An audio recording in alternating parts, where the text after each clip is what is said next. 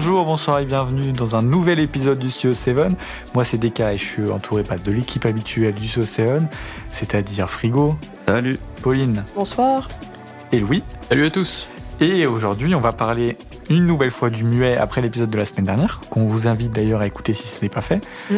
dans lequel bah, évidemment on retrace un petit peu euh, le muet, le cinéma muet. Euh, il y a des on parle de focus intéressants, on parle de son, il y a beaucoup de digressions, mais c'est intéressant, on vous le conseille. En même temps, on va pas dire le contraire. Et, euh, et donc, bah, dans cet épisode, on va se focus sur trois films, en plus particulièrement. Des films que Pauline, Louis et moi, on a choisis. Frigo les regardera et nous donnera son retour dans l'épisode euh, de, du prochain thème. Enfin bon, vous avez compris. Exactement. Mais du coup, avant de commencer, eh bah, c'est le retour de l'épisode du coup bah, de la dernière fois. C'était le teen movie. Exactement.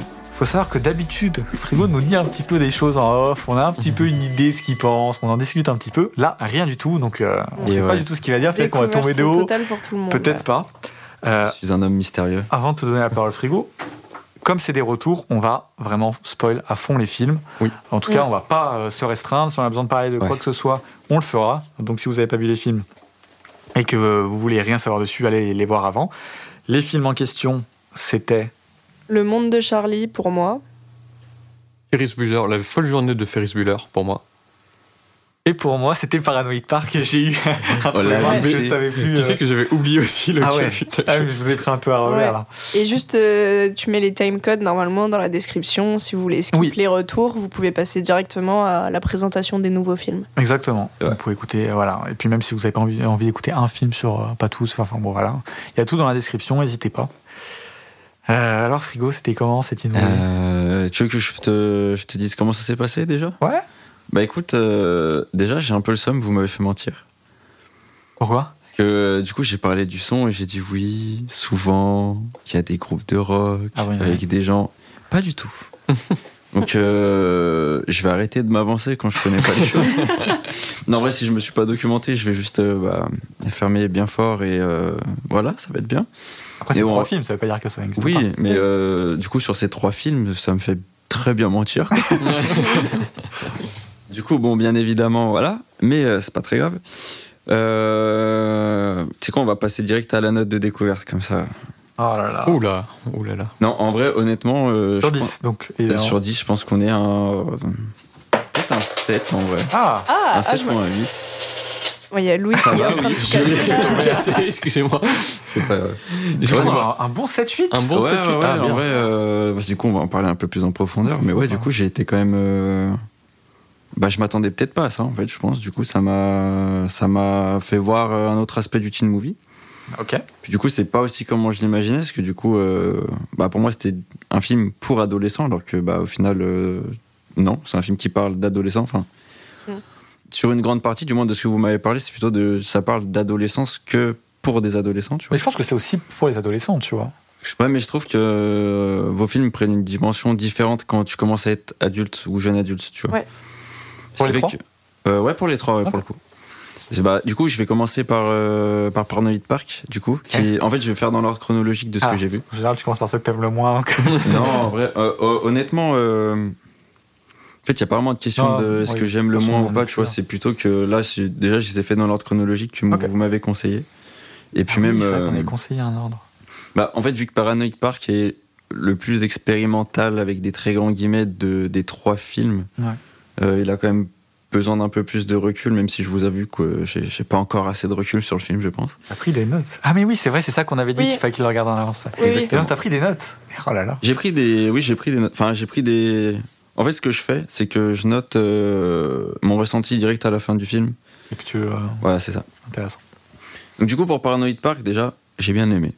En toute honnêteté, euh, enfin, globalement, j'ai aimé tous les films vraiment. Euh, je sais pas comment dire j'ai pas été en mode waouh trop relou tu vois genre en vrai j'ai quand même été j'ai quand même eu des bons films euh, j'ai trouvé que peut-être euh, ce film manquait de data dans le sens où vu que c'est une adaptation de livre mmh. euh, peut-être que d'avoir lu le livre et de regarder le film t'as une autre dimension au film enfin je sais pas comment expliquer mais je j'ai l'impression de manquer de données en regardant le film je pense pas comme je disais c'est une l'adaptation est très littéraire Ouais. littéral, pardon. Et donc, euh, je crois que tu as quasiment tout. Juste je- pas dans le même ordre, mais tu as tout. Je suis d'accord avec toi. Enfin, je, je, je peux pas te contredire, mais Enfin, je. Pour appréhender plutôt. euh. Ouais, en fait, je sais pas comment dire, mais j'ai l'impression qu'il y, a- il y a quand même des trucs où euh, peut-être le livre euh, te donne un peu plus de clés pour, euh, pour mieux appréhender ce que tu vois. Enfin, je sais pas comment expliquer. Je pense vraiment pas, parce que c'est vis-à-vis de quoi que tu dis ça? Par rapport à la forme ou au fond? Euh, un peu les deux. Ouais, Parce que mais je même, pense si, que, même si c'est pas dans le, dans le même Ouais. ordre que le livre, je pense que etc. impression d'avoir du mal peut-être à appréhender, je pense que c'est vraiment dû à la forme. Euh, Et donc, du coup, c'est vraiment voulu et créé par le film, tu vois. Ouais. Le livre, bah, t'aurais eu un truc très, euh, très chronologique dans l'ordre, etc. Mais je pense que tu perds.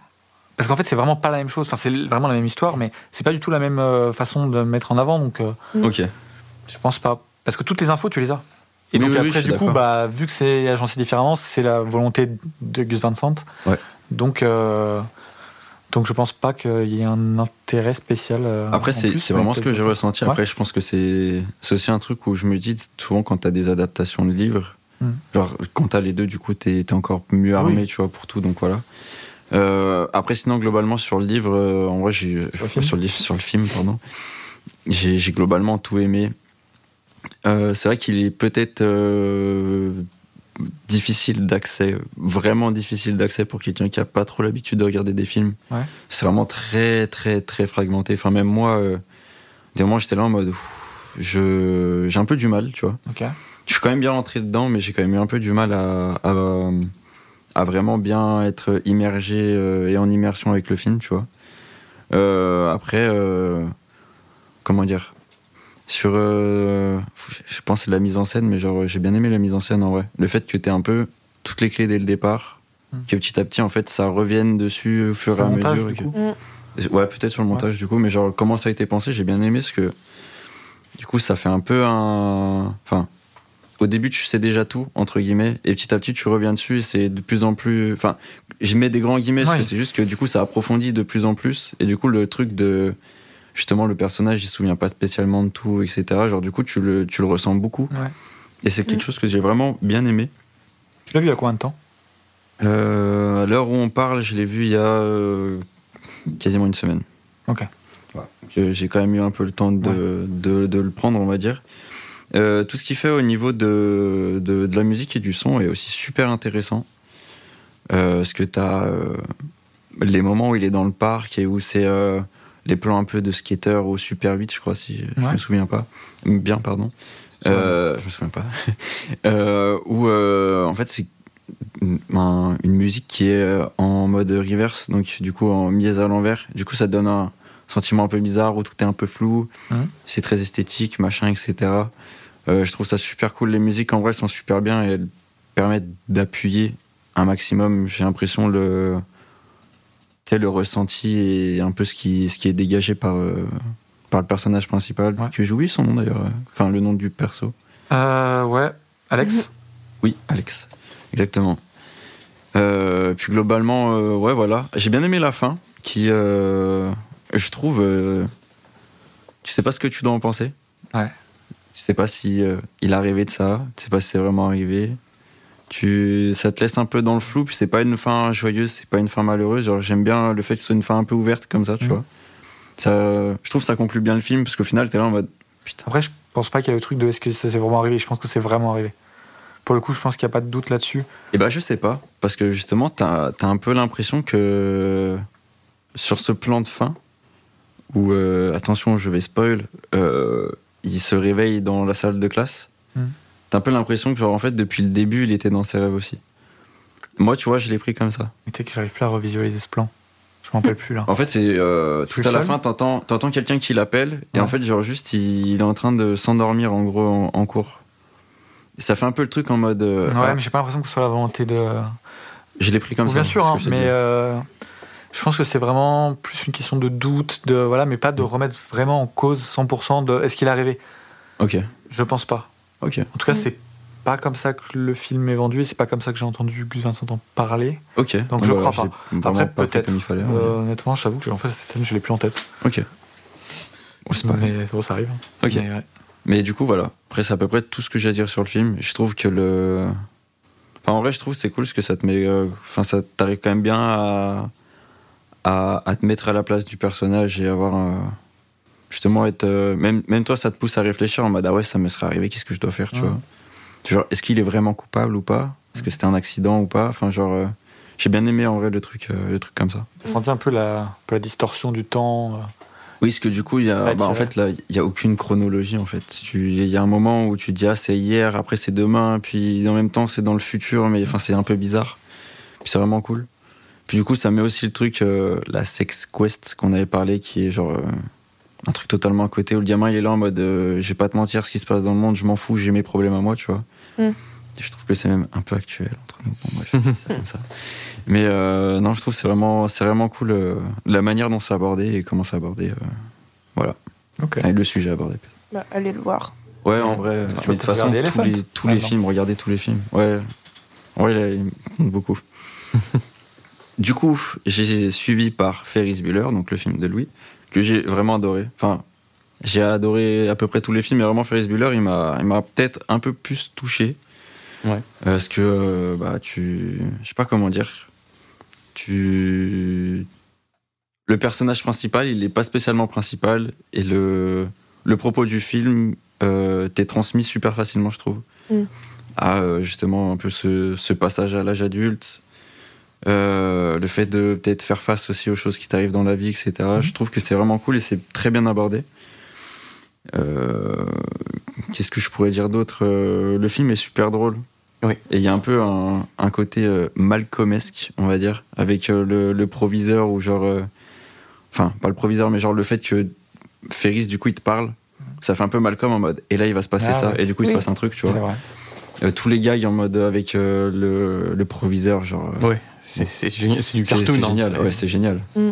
vraiment c'est génial puis même euh, même tout le moment où il est autour de la maison etc et tout c'est enfin c'est vraiment cartoonesque à mort c'est Fran- franchement c'est un truc qui m'a fait qui m'a que j'ai vraiment bien aimé et que je trouve très drôle et puis même au final tu vois que Ferris même si euh, il est pas en train entre guillemets d'aider euh, une la personne directement il permet de, de lui faire euh, Débloquer un truc. ouais Mm. de, de la faire avancer et tout et du coup c'est enfin je trouve que c'est super cool le, le message qui est dans le, dans le film je trouve qu'il est vraiment super cool Et tu parlais de l'humour, moi il y, a un- il y a un running gag qui me fait mourir de rire. C'est euh, comme il se fait passer pour malade et Ouais. que du coup la rumeur Oui. court partout dans le lycée et du coup ça, ça envoie énorme. jusqu'à la ville et tout avec des, des appels aux dons pour sa maladie, ça me fait mourir. Non, de c'est carrément, c'est non, il a besoin d'un rein et tout. Non, vraiment, c'est super.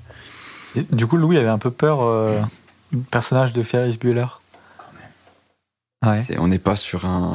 Oui, ça va, c'est un gentil méchant, quoi. C'est euh, Ah bah oui, oui. voilà, quoi. C'est Minus et Cortex. non, enfin, je veux dire, voilà, il est, il est, il est pas foncièrement quoi. méchant. Puis c'est pas, ouais, c'est un ado, exactement. Je suis d'accord. Non, en vrai, euh, j'ai vraiment bien aimé le, le personnage, est vraiment super cool, tu vois. Mais je tiens à souligner un truc euh, parce que j'essaye au plus possible de faire, euh, on va dire, mes expérimentations quand je regarde vos films. J'ai pu voir la VF que sur Ferris Bueller. Waouh, Je l'ai jamais Elle vu en est- VF. à mes yeux, calamiteuse. Est-ce qu'il y a une VF un jour où t'as dit qu'elle était bien? Non, je te jure. euh, À chaque fois. Non, mais les, les, les voix choisies et les doublages sont. Ah ouais. je trouve que c'est une catastrophe. Ils ont rebrité des trucs, mais genre, c'est, ça tombe au ridicule. J'ai, j'ai mis vraiment du temps parce qu'il y a, il y a une. euh, ils volent une Ferrari euh, Oui, 410, je crois. Je sais une voiture, ouais. On parlera pas une, une très bonne Ferrari, en gros, une vieille. Et je me suis dit, est-ce qu'ils sont allés à remplacer le bruit de la voiture? Et oui, Et non. Ah. Ça va, pour le coup, ils l'ont pas fait. Mais euh, ils, Ça, ont, euh, déçu. Ouais, moi aussi. ils ont remplacé des bruits de feuilles, euh, genre euh, t'entends des trucs en mode des classeurs qui tombent, machin et tout dans la VO. Et dans la VF, t'entends juste des petits bruits de feuilles, tu vois, qui se tournent. tu sais, t'entends vraiment genre. Putain, C'est pas possible, tu vois. Puis même les. Enfin. Je sais pas comment dire, euh, les, le, le caractère des personnages, il est vraiment grossi par la VF, où genre. euh, Mm. euh, le Mm. principal, il a une voix de débile. Et c'est vraiment foncièrement un débile quand il parle, tu vois. Et je, et je trouve ça insupportable, en fait. ok. Même la voix de Ferris ou les trucs, genre, c'est. euh, c'est- vraiment pas ouf. Donc, on va dire, petit point négatif, La VF. ne le regardez pas en VF. Bon, ça, c'est euh, c'est Voilà. un petit point négatif, quoi. Ouais. Mais euh, sinon, euh, film très bien, allez le voir, on le répétera jamais assez. Voilà, voilà. Et du coup, j'ai passé au monde de Charlie ou The Perk of Being. euh, euh, Voilà. voilà. Euh, en vrai, j'ai pas noté grand chose.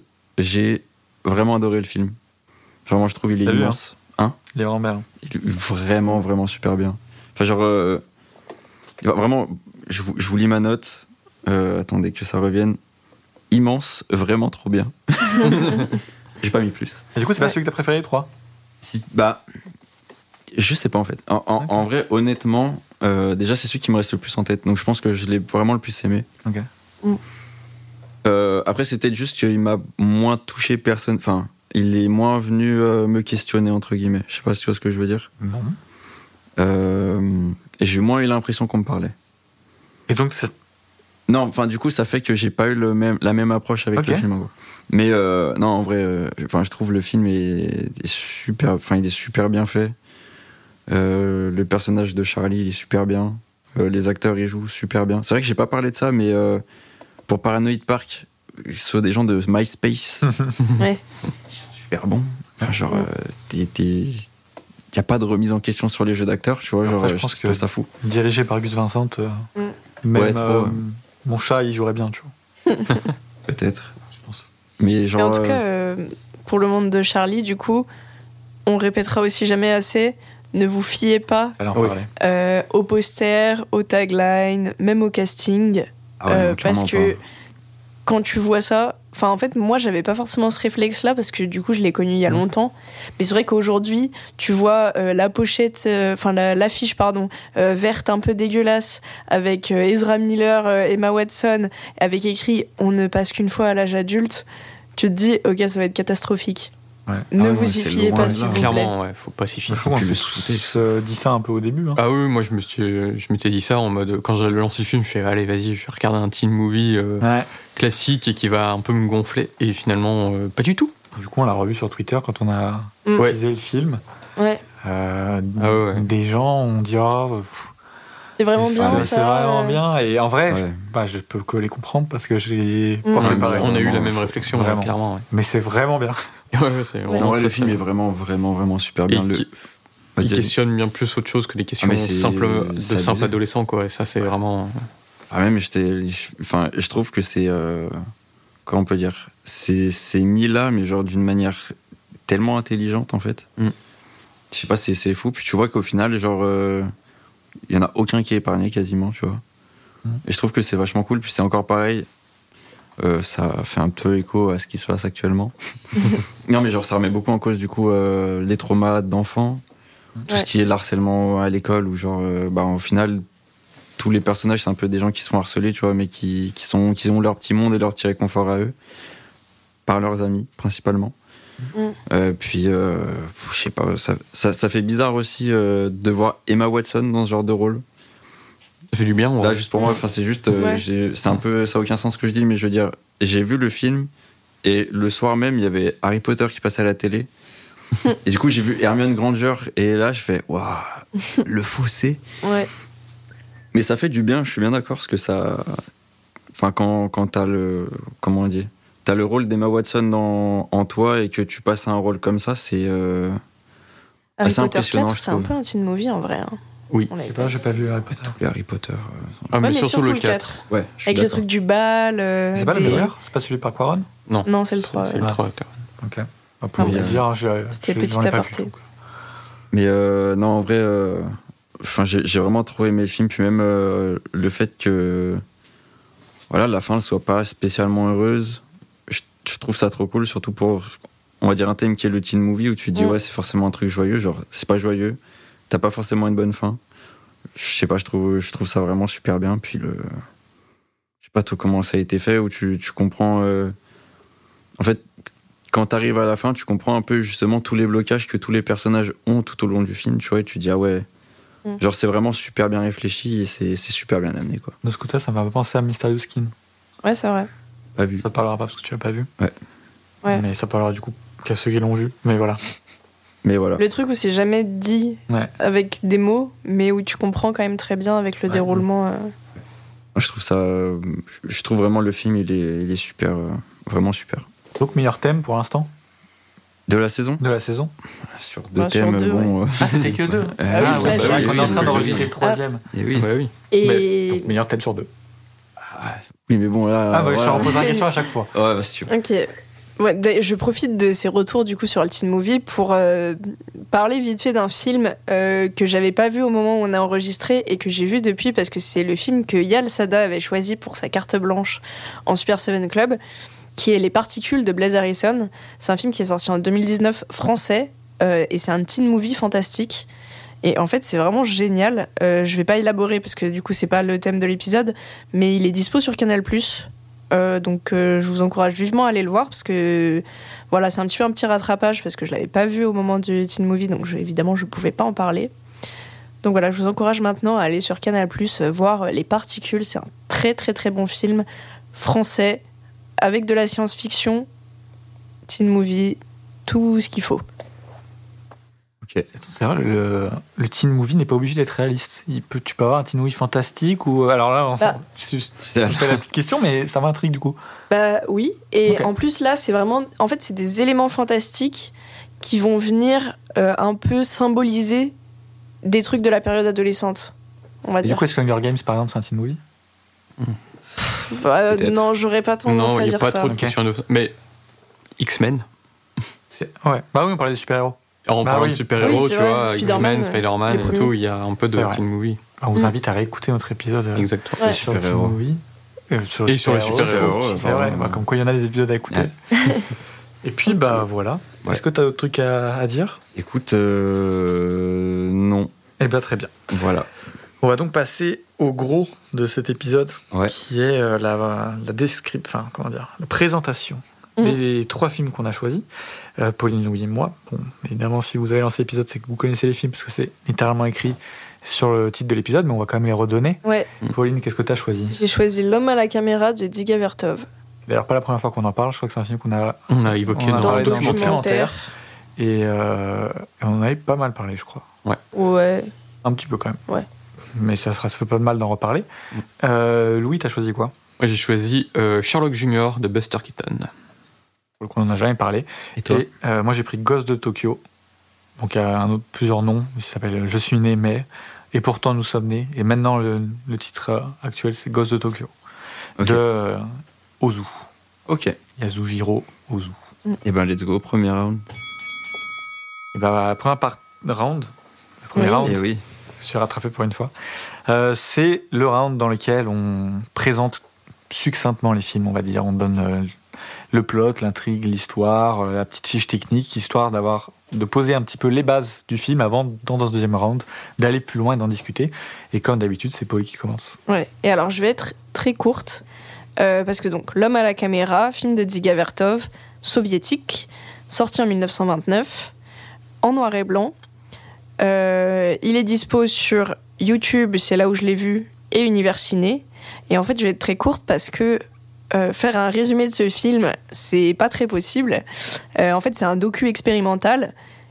Et vraiment, il n'y a, pas de- il y a pas de scénario, euh, il y a pas de. Enfin, en gros, c'est, il filme euh, le quotidien d'habitants soviétiques et il expérimente. Et il n'y a pas grand chose à dire de plus euh, sur euh, le, le plot. Non Par contre, Mm. on peut dire que Dziga Vertov fait partie de l'avant-garde soviétique, si je dis pas de bêtises. Ouais, mais je comptais en parler en deuxième partie, du coup. Ouais, mais c'est juste pour En dire du coup qu'on en discute un petit peu dans la première partie. Ouais. Si ça vous intéresse et que vous n'avez pas entendu, on, on en parle un petit peu. Voilà. Ok. Et accessibilité. Ah, ça, c'est une bonne question en vrai. Parce que là, là, comme tu me dis, euh, c'est un 2.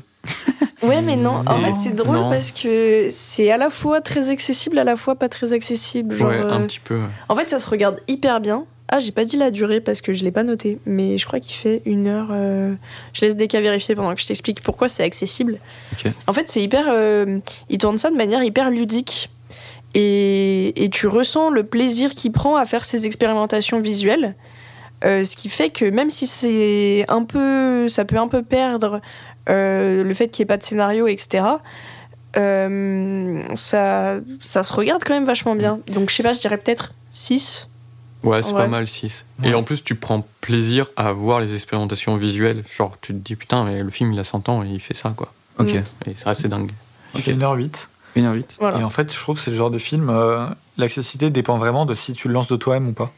Genre, si tu te dis, ah, Mm. j'ai envie de regarder, je le lance, c'est très accessible et tu vas vraiment euh, rentrer dedans. Et si t'as Si pas on choix, te du dit, coup euh, oh tiens, regarde ça, et tu connais pas trop, tu le lances, euh, t'arrêtes au bout de peut-être deux minutes, quoi. Ok. Bon bah super, Donc, du parce coup, que du coup Frigo est un peu... Ouais, mais c'est pas pareil, voir. parce qu'il le fait quand même en ayant envie, tu vois. Alors pas après, le choix. moi, on, moi, on me l'a fait regarder, tu vois. Ouais. Moi, on me l'a fait regarder en cours.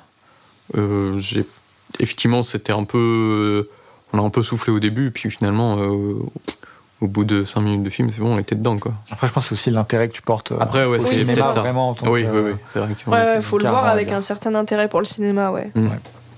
Ok. Du coup, ouais, 5-6, je suis assez d'accord. Bon bah voilà, c'est tout. Ok.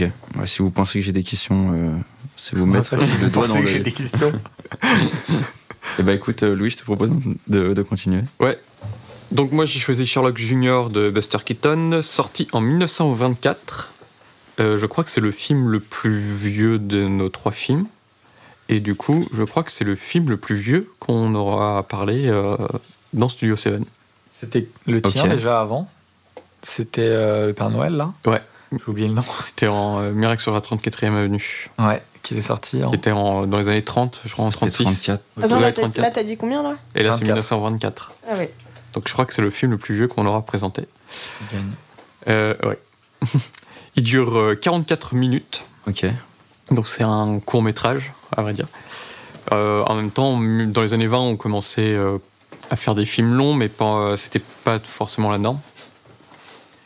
Euh, l'histoire, c'est du coup l'histoire d'un projectionniste de cinéma Ouais. qui euh, qui a une, une petite amie et en fait il va être victime d'une magouille euh, de la part du concurrent euh, amoureux. Et euh, le- ce projectionniste se rêve aussi d'être détective et il va se mettre à rêver d'être qu'il est le meilleur détective du monde pour résoudre une affaire. Ok. Voilà. Ok. Et euh, qu'est-ce qu'il y a d'autre? L'accessibilité, bah, c'est du 9 sur 10. Ouais. Moi, j'aurais dit 8 parce que 8, ça reste huit quand parce que c'est un euh, film muet. Et c'est vrai voilà. que le film muet, Ouais. on a toujours du mal un petit peu à rentrer dedans. Ouais, je dirais 8 sur 10. Il est dispo où tu m'as dit Dispo sur euh, YouTube et Universiné.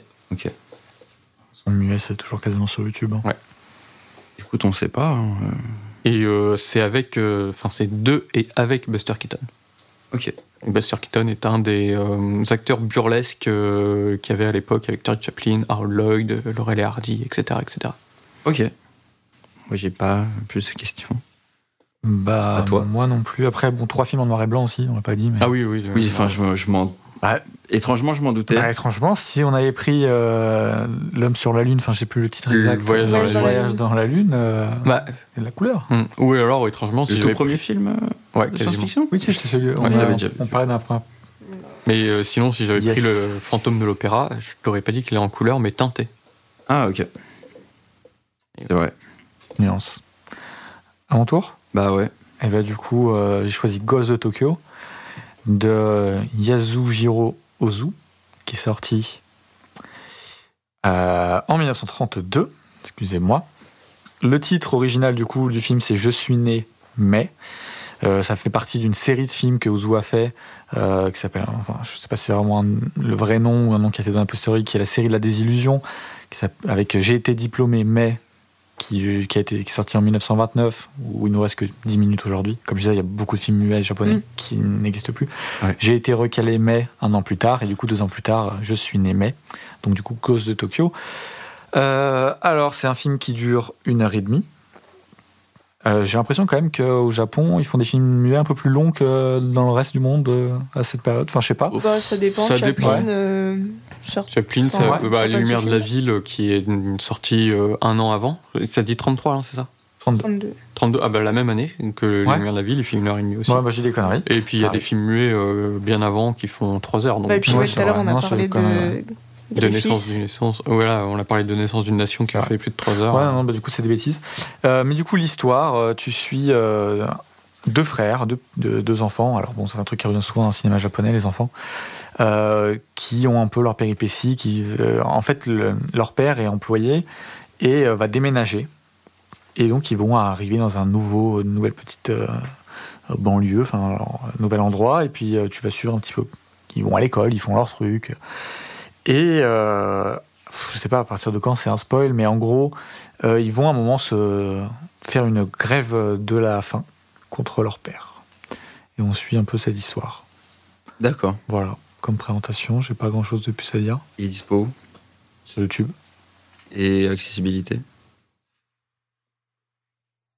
4 Non, non, non, Non, quand même pas. Bah, en fait, euh, s'il faut, faut le tenir, quoi. En fait, il est pas, pas accessible, mais genre. euh, Ouais, j'aurais dit 5, tu vois. Ouais. Parce que c'est pas un- une non-accessibilité euh, narrative, c'est. l'ennuie un peu. C'est ça, c'est. Ouais. Ouais, genre c'est long quoi. Moi, j'aurais mis 6, mais bon, ça, c'est. Ouais, bon, bah voilà, quoi. On va dire 5 alors, parce qu'on va faire une moyenne de tout Mm. ça. Ok, Donc voilà. ok. Bah écoute, euh, oui. On passe au deuxième round. Allez. Donc on a présenté les films. Du coup, deuxième round, bah, comme on disait, c'est là où on va aller un peu plus loin dans la discussion. On va pouvoir euh, échanger et apporter plus de points précis. Et c'est de nouveau Pauline qui commence. Bah, du coup, tu as commencé à, à le dire dans le premier round, mais Dziga Vertov, le réalisateur, effectivement, c'est un, un réalisateur de l'avant-garde soviétique. Euh, et euh, L'homme à la caméra, c'est considéré comme euh, l'un des films euh, les plus représentatifs, ou du moins un manifeste de l'avant-garde soviétique et euh, du constructivisme. Et euh, dans le sens où on est vraiment dans de la recherche esthétique ce qui était l'un des buts de l'avant-garde, l'expérimentation, la recherche d'une nouvelle esthétique. Et en plus, après la réalisation de l'homme à la caméra, il y a eu un peu des, contraintes qui ont été imposées dans le cinéma. Et lui, c'est vraiment un, film qui a été fait euh, libre de toute contrainte. Euh, donc, euh, donc c'est pour ça qu'il est, il est vraiment très, enfin, il se prive de rien, quoi, Dziga Vertov. Euh, il a fait le film avec son frère qui était chez FOP et ils se mettent en scène. Ils se... Enfin bon, voilà, vraiment, c'est un film très libre. Louis, je vois que tu l'aimes Ouais, vraiment. je voulais juste euh, sur les contraintes justement euh, du cinéma soviétique. Mm. Ça peut euh, essentiellement venir de Eisenstein qui donc tournait pour le parti et tout, mais qui a fait à un moment une scène considérée comme trotskiste, donc euh, à, la, à la gloire de Léon Trotsky, et ça n'a pas plu forcément euh, au parti communiste dirigé par Staline. Et euh, qui a décidé de resserrer un petit peu les vis sur le cinéma soviétique de l'époque, donc ça reste à peu près à la même époque et qui amène aussi à Einstein à se barrer très vite de l'URSS à l'époque. Ouais. Ok. Et, et du coup, c'est drôle parce que euh, les noms de Dziga Vertov et de Eisenstein, c'est ceux qui ressortent le plus euh, quand on parle de l'avant-garde. Euh, mais il faut savoir que Eisenstein euh, méprise l'homme à la caméra.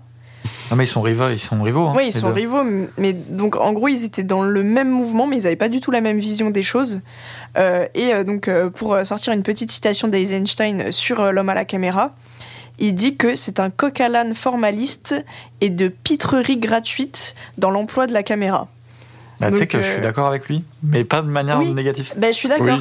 Oui. Euh, Enfin, en fait, c'est une assez bonne description du, du film. Un, un coq à l'âne euh, formaliste, je sais pas, mais les pitreries avec la caméra, oui, c'est un peu ça. Euh, sauf que Eisenstein, lui, il voit ça comme, euh, en gros, euh, il a rien à dire avec son cinéma et donc c'est, ça sert à rien.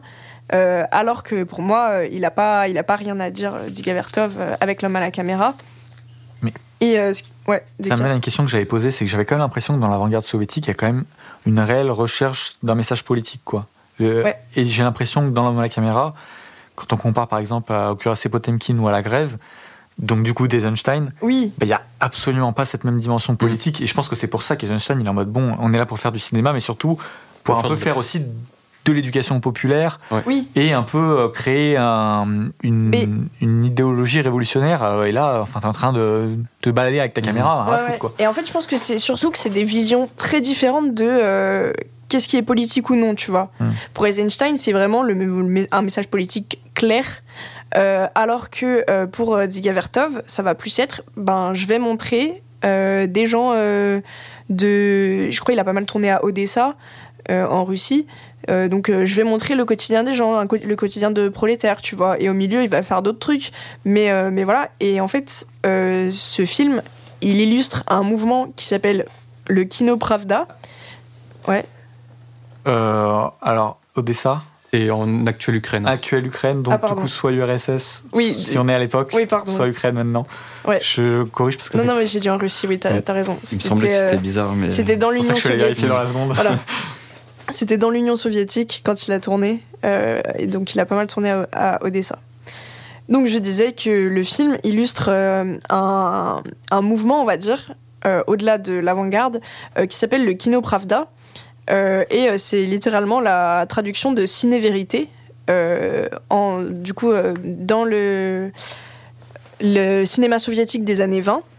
Euh, et euh, c'est lié au kinoglaz, euh, qui veut dire ciné-œil. Et en fait, l'idée du kino Pravda et du kinoglaz, c'était de donner accès à un réel qui est non visible par l'œil humain grâce aux possibilités du cinéma. Donc ça peut paraître un peu flou comme ça, mais en gros, l'idée de Diga Vertov quand il fait L'homme à la caméra, c'est de faire du ciné réel, ce qui peut paraître un petit peu contradictoire avec euh, tous ces jeux euh, de, surimpression, de un peu effets spéciaux euh, faits main, on va dire. mais en fait, c'est pour dire, eh ben en fait, il y a un autre réel que l'homme ne voit pas, et subtilement, justement, apporter ce message politique de mmh. ce, ce qu'on regarde pas, en fait. Donc voilà, c'est pour ça que je dis que c'est dans la méthode et, et, dans la conception, je pense, de ce qui est politique ou pas. Euh, ils n'étaient pas du tout euh, d'accord, euh, Ziga Vertov et, et, Eisenstein. Après, je peux concevoir que. Je trouve ça très intriguant qu'ils disent qu'il y a un réel qu'on ne voit pas. Enfin, alors bon, je, ne connais pas toutes les mouvances marxistes, etc., mais ça me semble. du coup, ça aller en contre-courant plutôt de ce que par exemple devrait penser quelqu'un comme Eisenstein de un peu la, matérialité des idées, tu vois. Oui. Qui est dans enfin, quelque chose de matériel et que les idées, du coup, ne sont pas dans quelque chose qu'on ne voit pas, dans un domaine un mhm. peu des, flou. Et là, c'est vrai que du coup, ça, ça, je trouve ça vachement bah intéressant, intriguant. Oui, mais là, je pense que c'est plutôt euh, dans un sens. Euh, la, condition. Enfin, tu vois, les gens qui ferment les yeux sur. Euh, ah, dans ce sens. Sur certaines choses, tu aliénation un peu. Ouais, voilà. Ouais. À mon enfin, c'est comme ça que je l'ai interprété. Après, euh, c'est, enfin, c'est très riche le, cinéma soviétique euh, sur ces questions-là, vraiment très très riche. Euh, voilà. Après, je peux comprendre qu'on le prenne aussi plus comme un truc de clown, hein. enfin un numéro de clown un peu en quelque sorte, hein, ce film. Et j'avoue que moi, euh, la première fois que je l'ai vu de prime abord, c'est en fait c'est ce qui m'a plu euh, dans le film, c'est que euh, le film est vraiment un truc expérimental, complètement barré. Et t'es là et tu te dis, attends, il date de quelle année? Déjà 1929, genre ça paraît fou. Et il y a une espèce d'iconographie qui te reste en mémoire. pour limite pour toute ta vie quoi avec ce mec qui va apparaître gigantesque avec sa caméra au-dessus de la ville l'œil dans la caméra etc et euh, il y a toute une dimension un petit peu euh, méta, euh, on va dire, dans le, dans le film, où tu vas voir, au début, ça va s'ouvrir avec genre des fauteuils de cinéma qui s'ouvrent. Il y a des moments où tu vois le film en train d'être monté. tu vois le chef-op qui place sa caméra, des trucs comme ça. Et du coup, c'est aussi un peu sur la conception du film et et comment voilà comment faire un film avec ils sont ils sont quatre je crois sur le tournage un truc comme ça trois même. Enfin euh, c'est c'est comment euh, il va euh, décider de voilà de faire un film et et de se filmer en train de faire le film. Enfin c'est très très méta et du coup c'est assez amusant à voir et ça contrecarre un peu le côté expérimental bizarre euh, après, on parlait euh, donc dans la première partie sur le cinéma muet, donc beaucoup du son et des bandes originales. Il euh, faut savoir que ce film, il n'avait pas de bande originale avant 1983. donc parce que c'était joué en direct, improvisé, etc. Et donc il n'y avait aucune musique créée vraiment pour le film enregistré avant 1983. Et depuis, il y en a eu pas mal qui ont été faites. Euh, successivement euh, des, des, orchestres symphoniques ou des trucs comme ça euh, qui ont chacun à leur tour fait créé une musique pour le film. Et du coup, la version dispo sur YouTube, c'est un orchestre symphonique anglais, je crois, qui a fait la bande originale et qui date de 2000. Donc 70 ans après la, la création du film, quoi. Donc voilà. Et, euh, et voilà. Et après, oui, aussi, euh, pour euh, ce qu'on n'a pas dit sur Digavertov, qui, qui, est, assez important, et on a pu évoquer ce nom dans un autre contexte, c'est que Jean-Luc Godard, il avait créé le groupe Digavertov pour faire des films maoïstes euh, en reprenant le nom de Ziga Vertov euh, en hommage, quoi. On avait parlé aussi dans. euh, euh, c'est le nom du film sur le Vietnam. Euh, loin du Vietnam. Loin du Vietnam, dans lequel il Ouais. commence son truc en se mettant un peu en scène comme l'homme à la caméra, justement. Ouais, oui, voilà, Ouais. c'est ça. Donc euh, oui, voilà, Godard était euh, plutôt très fan de Ziga Vertov et euh, Et c'est pas étonnant vu que, enfin, déjà, politiquement, politiquement parlant, ils étaient plutôt proches, mais surtout euh, le côté ciné-vérité oui, que et cherchait un peu la le- nouvelle vague et tout française. bah, ciné-vérité, mais aussi beaucoup ce truc ah oui, d'expérimentation bah, euh, de euh, comment on va pouvoir euh, tordre euh, au Mm. maximum euh, ce qu'on peut faire euh, avec une image pour faire quelque chose de nouveau, quoi. Mm. Et, l'homme à la caméra, ça a vraiment ce truc fragmenté où tu vas suivre, euh, j'en sais rien, moi, euh, quelqu'un qui étend son linge, et puis d'un coup, euh, tu passes sur un truc un peu effet spécial, donc de le mec avec sa caméra. Et, et le titre, l'homme à la caméra, c'est vraiment en mode. c'est représentatif de ça, c'est juste un gars avec une caméra qui a filmé plein de trucs et qui a fait des expérimentations avec, et ça donne un peu un, un, un patchwork d'idées, mais, mais qui étonnamment se, se lie assez bien et, et fonctionne très bien. Et puis il est pas très long, tu vois, une- à peine plus d'une heure. Euh, donc en vrai, euh, t'as pas trop le temps de t'ennuyer, je trouve. Mais du coup, je dois, le, je dois le, le prendre comment Genre, c'est un documentaire ou je dois plus le prendre comme un, un essai cinématographique en gros? Ben, moi je pense que le mot essai il est plus adapté. Mais est-ce qu'il y a un essai cinématographique et pas un documentaire? Pas forcément. On avait Enfin, parlé, on avait parlé oui, dans le vrai, docu c'est vrai. avec mais là, euh, là, je, Chris Marker. enfin, je veux dire, est-ce que je dois Bah. m'attendre à être documenté sur quelque chose? Non, Non, Voilà, c'est. sur l'histoire du cinéma. Wow. c'est ça. Vous êtes des poètes. Ah, mais c'est vrai, un peu. gens. Non, oui. Non, mais je sais, Sur la, Enfin, sur la vie quotidienne. euh, oui, La dénomination entre guillemets officielle du film c'est docu expérimental. Ok. Voilà. D'accord. C'est tout, Euh, je crois je que j'ai en rien d'autre Ça me rappelle Chris Marker, je me sens bien. Bah ouais, non mais en vrai oui, enfin les Ah oui. réalisateurs de la nouvelle vague de toute manière euh, Ah oui, prennent beaucoup aux réalisateurs soviétiques, Ne dis pas ça de Chris Marker. Il- aime oui, pas qu'on parle de lui comme ça. qu'on parle de paraît. nouvelle vague et oui. C'est vrai. Mais voilà, euh, j'ai rien d'autre à dire, euh, c'est aller le voir, c'est sur YouTube, c'est facile à voir. Je pense pas avoir d'autres questions. En vrai, je suis en train de réfléchir, mais. Ah et si il n'y a pas de de paroles, oui, il n'y a pas d'intertitre. voilà, il y a juste une, euh, une introduction au début, une mise en contexte, on va dire. Mais après, il n'y a pas d'intertitre, donc euh, il n'y a pas de question de le voir euh, sous-titré, pas sous-titré, je ne sais quoi. euh, c'est Ouais. pas besoin. C'est c'est marrant parce que du coup, le, le- un des héritiers aussi du coup de l'homme à la caméra, là je viens d'y penser, c'est le clip musical. Dans Ouais, le vrai. sens un peu de monter des trucs qui ont rien à voir les uns avec les autres et tout, mais qui forment un objet filmique. Il y a un Non, et côté un puis, peu clipesque. Il y a un héritage aussi sur tout le questionnement de, du documentariste qui se met en scène. Et là, je pense à. Herzog, par exemple. Il y a des beaux noms qu'on est en train de citer. Non, mais voilà. c'est... Tu sais que je vais citer Herzog en plus tout à l'heure. Ah bon, bah, parfait. Non, voilà, je, je laisse la parole à Louis. Je pense que j'ai tout dit sur mon film. Ouais, Est-ce que, est-ce pas. que ça te fait envie ou est-ce que ça te fait peur? Ah, ça me fait un peu peur. je vais être honnête, ça me fait un peu peur. Non, mais je peux écoute, comprendre. euh, voilà. Ju- Juste, il n'y a pas de. Enfin, du coup, il n'y a vraiment aucune recherche de mise en scène, du coup. Après, je sais que vous l'avez dit, mais je veux dire, il n'y a aucun. euh, comment on peut dire? Il n'y a rien qui est scénarisé dedans. C'est vraiment que, euh, que Ah. de la prise de vue comme ça, quoi. Euh, si un peu, tu sens quand même qu'il cible certaines choses, qu'il filme euh, sur vraiment ce quotidien de gens random, tu vois, de d'habitants, pour peut-être toucher à quelque chose d'un peu universel euh, au milieu d'un truc si singulier, quoi. Ok. Non, je suis sûr de pas avoir d'autres questions. Ok. Juste vous, euh, Deka et Louis, vous l'avez découvert pour euh, l'épisode?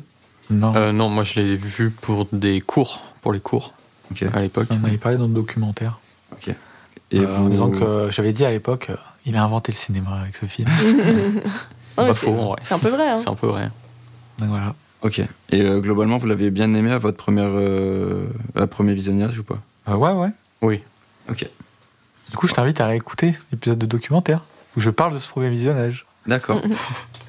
ok. Bon bah vas-y Louis, tu peux, tu peux prendre la suite. J'enchaîne. Ça va être un peu moins long que Pauline, en vrai, je n'ai pas grand chose à dire sur euh, Sherlock Junior. Ouais. Euh, c'est un, un film euh, que je trouve assez formidable dans sa gestion de l'espace et de l'acteur.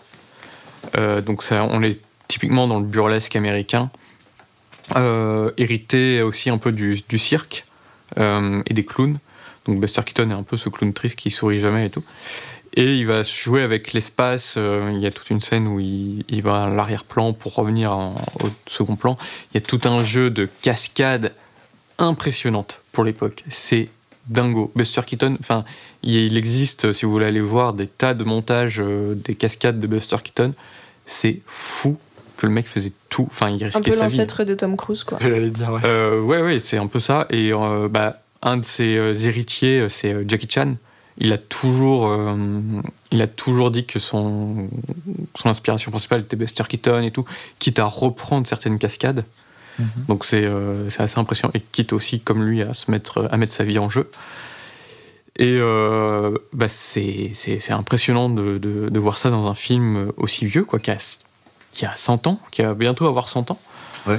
C'est vraiment assez impressionnant. Donc, tout un jeu de cascade, tout un jeu de, de jeu avec l'espace et tout.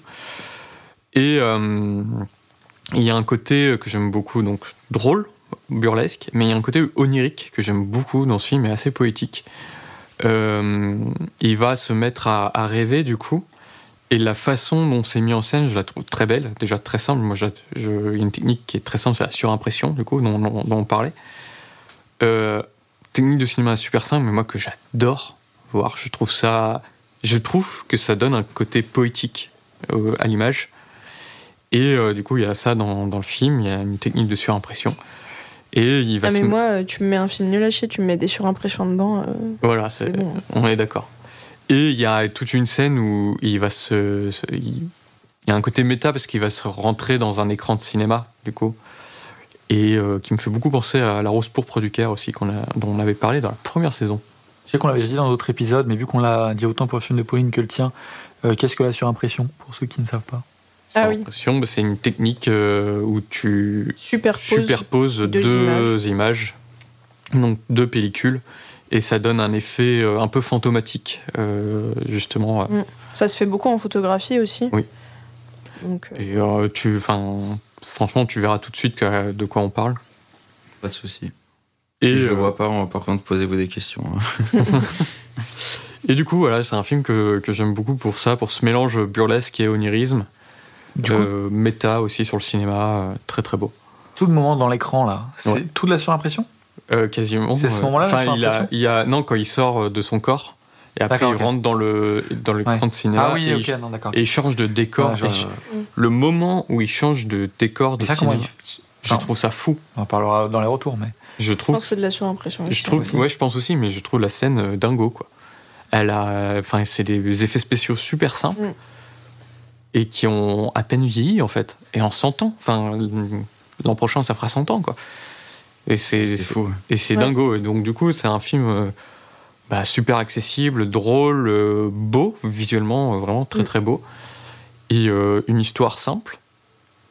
Mais euh, voilà, les gags, ils marchent de ouf. Il y a toute une scène avec le billard, moi, qui me fait mourir de rire. C'est des gags en plus plus subtils que chez Chaplin. Je trouve là où Chaplin est pas mal dans effectivement dans le gag un peu cartoon euh, physique. Il y a un peu de ça chez Keaton, mais il va rajouter euh, des éléments euh, de hors champ et tout, enfin qui marchent vachement bien euh, et que je trouve très drôle moi. Ouais. J'ai j'ai vu le film euh, il y a un bail et du coup je me rappelle pas hyper bien euh, euh, des scènes visuellement, tu vois, mais je me rappelle du sentiment qu'il m'a laissé, à savoir d'être trop heureuse. Genre euh, Ouais. c'est le film, t'as le t'as le sourire euh, tout le long et, et c'est un film qui rend trop heureux. Et, exactement. Et euh, franchement, euh, moi il m'a laissé sur le cul quoi. Vraiment c'est un des rares films qui m'a laissé sur le cul euh, autant quoi. Ok. Super truc à dire. Ah. Déjà, euh, il y a un truc que j'adore avec ce genre de film, en tout cas les vieux films comme ça, et qui n'est plus du tout possible maintenant, c'est face à, quelque, ch- à, comment dire, à un effet spécial, vraiment te dire, mais comment ils ont fait ce truc-là? Ouais. Un truc qui n'est plus du tout possible maintenant avec le numérique, les effets spéciaux, on se dit, bah comment il l'a fait avec un ordinateur, ça s'arrête là, tu vois. Mais je trouve qu'il y a Ça vraiment... un- dépend. Oui, mais Parce qu'il y a des réels dont tu sais qu'ils sont très fans des effets pratiques et qui Oui. font tout en effets Oui, pratiques. oui, mais Et je je vois ce qu'il veut dire, en, euh, majo- en majorité c'est quand même aujourd'hui. c'est hein. différent, tu vois. Je trouve qu'il y a vraiment un truc dans ces vieux films, parce qu'en plus, il y a aussi l'aspect de c'était à 100 ans, Oui. et là, ce qu'il est en train de faire, mais comment il le fait, quoi. Ouais. Et je trouve quand même, enfin, c'est très rare que je me pose devant un film récent, je me dis, waouh, comment il l'a fait. Et parce que aussi, aujourd'hui, bah, s'il le fait, je me dis, bon, il n'a pas les moyens qu'il y avait à 100 ans pour le faire. Donc même si ça reste quand même moins impressionnant Ouais, je vois ce que tu veux dire. qu'à l'époque où tu te dis, mais Enfin, waouh, tu vois, genre, euh, moi aujourd'hui, je, je ferais pas ça. Alors Ouais, que j'ai ouais. 20 fois, c'est moyen. Donc, ça, déjà, c'est un truc que je trouve super cool. Après, je dois m'excuser. J'ai été très aigri et j'en m'en excuse. j'ai lancé le film, je sais pas pourquoi, avec un mood très aigri, très très aigri. Et les premières minutes du film m'ont conforté dans cet avis aigri où je me suis et parce qu'en plus je vois je lance YouTube je vois les commentaires qui sont oh là là euh, un film incroyable euh, même aujourd'hui euh, on fait pas des trucs comme ça je suis en mode bon les gars vous êtes des forceurs de fous et puis je vois les, les premiers gags où je me dis oui bon c'est sympa c'est un peu burlesque d'accord ok oh il pose une euh, et puis des trucs qui sont très téléphonés aujourd'hui tu vois il Mm. pose une banane par terre tu te dis oh là là il va tomber sur la banane lui-même oh bah il tombe sur la banane je suis en mode oh là là ok ça va être long je me dis tu vois en fait très aigri quoi. C'est- vraiment les gens sont des forceurs c'est pas non plus incroyable et ça va être très long.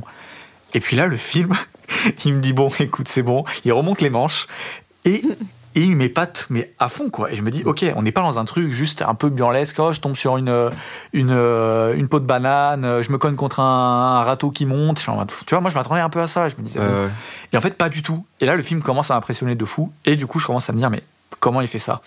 Et du coup, je me sentais un peu con dans mon écran, à quelques minutes avant, me dire, oh là là, les gens sont des forceurs, c'est bon, c'est un peu. Et être là, cinq minutes après, mais putain, mais comment il fait ça, ce con, quoi? Mm. Et je me suis dit, mais euh, ok, bah en fait, le film est trop bien. ok. J'étais un, un peu euh, pareil sur les premières minutes du film en vrai. Je, je- je trouve le début un peu long à démarrer. Mais moi, ça m'a fait peur, et vraiment, je Et ça m'a fait un peu peur en me disant, ouais, moi j'aime bien le burlesque et tout, mais c'est vrai que c'est très classique. Et vraiment, au début, c'était pas ce film-là que je devais choisir pour l'épisode. Et euh, je l'ai choisi vraiment à la fin du film. Je fais, c'est bon, je m'en fous, c'est celui-là que Bah je oui, choisis. mais je parce que c'est trop bien, c'est impressionnant. Il- Je sais pas, je... je suis amoureux de ce film en fait, tu vois. Il y a un côté, euh, ouais, je sais pas, j'ai envie de le revoir quoi maintenant. J'ai Ah ouais, tout le temps envie de le revoir, j'ai envie de l'avoir en fond. euh. ça passe super vite, quoi. Ok. Et ouais, en plus il est, il est court, donc il passe, il passe super vite, il est court et il est impressionnant. Enfin la cascade en moto quoi, je reviens toujours pas. Moi, c'est- ah, moi, il m'a vraiment pris à fond quand ça, avec l'écran. L'écran. Et c'est là, je me dis, bon, aussi. ok, euh, j'avais envie de me tarter pour, avoir pensé ce que j'avais pensé quelques minutes plus tôt, quoi. Ouais, je vois. Donc, Et il fait un euh, peu durer en plus ces trucs et tout, c'est vraiment cool. Mais oui. C'est c'est un peu comme euh, quand on, dit, on parlait de Chaplin qui, faisait, qui fait durer ses blagues. Mm. Là c'est pareil, il fait vraiment durer aussi euh, à la fois le côté technique du truc et aussi euh, son côté cascadeur euh, qui était très connu à l'époque. Il, il le fait durer et tout, et tu prends un kiff énorme. Ouais. Et du Vraiment. coup, à part dans les premières minutes, c'est jamais facile. Ouais, je ok. trouve. Parce que du coup, j'avais eu peur dans les premières minutes en me disant, bon, bah, on va avoir du vu et revu. Mm. Mais voilà. Ok. J'ai quand même une question. Euh, parce qu'il y a, je viens de me souvenir un peu des, des films de Chaplin, du coup, où tu as quand même cet effet euh, très saccadé. Bon, en dehors du fait que, du coup, euh, en termes d'images par seconde, il y en avait moins. Mais il y avait aussi un peu, le, il me semble, une volonté de Chaplin où, genre, euh, même le personnage, il, parle, il bougeait un peu comme un robot, c'était un peu saccadé. Est-ce que tu as le, le même truc là-dedans ou pas? Non, non, non, beaucoup moins. C'est pas le même personnage que Chaplin, c'est vraiment un autre personnage. Buster Keaton, c'est vraiment euh, l'antithèse de, de, de- de Chaplin. C'est le mec qui rigole jamais, qui c'est le, on le surnommait l'homme qui sourit jamais. Ok. Et euh, qui, là où Chaplin, ses gags, parfois lui arrivent malgré lui, c'est souvent lui qui les provoque. Ouais. Là, Buster Keaton, c'est tout l'inverse. C'est pas lui qui provoque les gags, et du coup, ça lui arrive sur la gueule. D'accord. Et Ok. euh, il reste toujours stoïque. Et c'est ça aussi qui va créer le rire. Et très différent de Chaplin, du coup. Ok. Mais euh, voilà. Et pour revenir à, à cette histoire d'espace filmique, il y a une scène euh, d'un Chaplin dont j'ai oublié de parler. C'est la scène de boxe dans euh, Les Lumières de la Ville. Elle est exceptionnelle. Elle est exceptionnelle et c'est. euh, Là, tu reparles un truc de la première partie. Ouais, Ouais. un petit Donc, peu. il faut parce que ceux qui viennent de commencer Ouais, disent quand est-ce qu'il n'y a pas d'espace filmique, on est où là Pardon, de la première partie, je parle de l'espace filmique et on retrouve un peu ça dans mon film avec Buster Keaton. C'est vraiment la qu'on voit plus aujourd'hui. C'est cette idée vraiment d'avoir deux acteurs qui vont vraiment bouger et le gag va se créer. Et de la scène de boxe des Lumières de la Ville, Ouais. C'est trop bien. En C'est fait, c'est une danse, c'est hyper une danse, c'est une chorégraphie et c'est trop bien. Et quand tu vois Et que c'est dans un quel film? Dans Hein les lumières Les de la Lumières de la ville. Que c'est un peu genre, euh, quand, vous, quand tu parles de ça, d'espace et tout, est-ce que tu parles euh, un peu des gags euh, comme euh, La Panthère Rose, on va dire? Ouais, il y a un peu de ça, tu vois. Et, euh, du coup, Buster Keaton aussi va prendre cet espace filmique pour en faire quelque chose d'assez d'assez incroyable. Et juste parce qu'ils sont limités techniquement à faire des plans fixes, enfin, ou presque fixes, hein, la caméra euh, parfois pas note, mais euh, ils sont limités et les gens, enfin, s'amusent vraiment euh, dans cet espace et tu vois plein de trucs. Enfin, c'est c'est génial. Vraiment, Buster Keaton va s'en servir pour ses cascades et c'est impressionnant, quoi. Tu Ok. vois pas le truc. Je sais pas comment expliquer là où on peut voir aujourd'hui un cascadeur, tu vois, tu te dis ok, je vois le truc. Là, tu vois pas le truc. Ok. Et c'est aussi pour ça que j'aime beaucoup les films de Jackie Chan. Écoute, je pense pas avoir grand chose à te demander. Je sais pas si vous avez des choses à rajouter sur euh, ce que Lou a dit sur le film. Mm, Non. C'est tout ce que j'avais à dire. Moi, j'ai plus rien à Ok. rajouter. Et bah écoute, Deka, je te propose d'enchaîner. Ok, alors j'ai pris beaucoup de notes, j'ai j'ai pas mal de trucs à dire. Allez, à dans que- 8 heures. Ouais.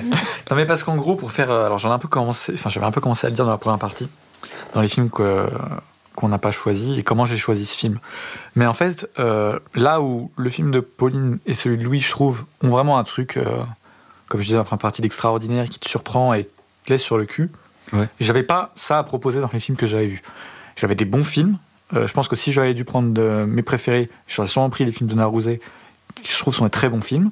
Alors ce film-là est aussi un bon film, mais en fait je me suis dit, bon, on parle du muet, on est sur quasiment il y a 100 ans. Qu'est-ce qui serait intéressant Qu'est-ce que tu peux apporter d'autre que vraiment de l'épanouissement de malade? Ben, Je me suis dit, on va avoir une, une vision plus historique et on va se dire, mais en fait, à cette époque-là, quel était le film qui faisait sensation? Quel était euh, le film qui était mis en avant, un peu le blockbuster de l'époque? Bon, Le mot est évidemment anachronique, mais on, comprend ce que je veux dire. Et donc, dans ces cas-là, je me suis dit, bah, on va prendre euh, euh, Ghost de Tokyo, excusez-moi, j'ai eu un, un, un petit trou, euh, de Ozu. Parce que, alors à cette période-là, c'est déjà le film muet le plus connu, le plus euh, plébiscité d'Ozu, mais c'est surtout un immense euh, carton, vraiment. Alors, euh, là, je vais parler un peu de pas mal de trucs, et donc j'aimerais citer deux livres qui m'ont aidé à un peu présenter, qui m'ont aidé à présenter le film. C'est déjà Ozu hors champ, Sérénité et Turbulence, un complément biographique au carnet d'Ozu de Terui Yasuo. Euh, oui, oui, Yasuo, pour ceux qui jouent mais non. qui a été du coup édité par euh, Carlotta. Donc c'est un complément. Alors euh, en fait, il y a les carnets d'Ozu qui sont euh, bah, les notes qu'a pris Ozu un peu pendant toute sa vie. Euh, et donc euh, Yasuo est venu rajouter un complément biographique, un petit peu des petites notes pour donner un peu du contexte à tout ça. Donc c'est c'est super intéressant. Et euh, Yasujiro Ozu, une affaire de famille, par Pascal Alex Vincent, euh, édité chez Carlotta, où il revient sur tous les films de- d'Ozu. Big up au frérot. Alors, avant du coup de parler du film lui-même, j'aimerais quand même, du coup, parce que quitte à faire un truc historique et en s'en servir, donnons un peu de, contexte. Euh, et, et déjà, je voulais parler un peu du muet chez Ozu.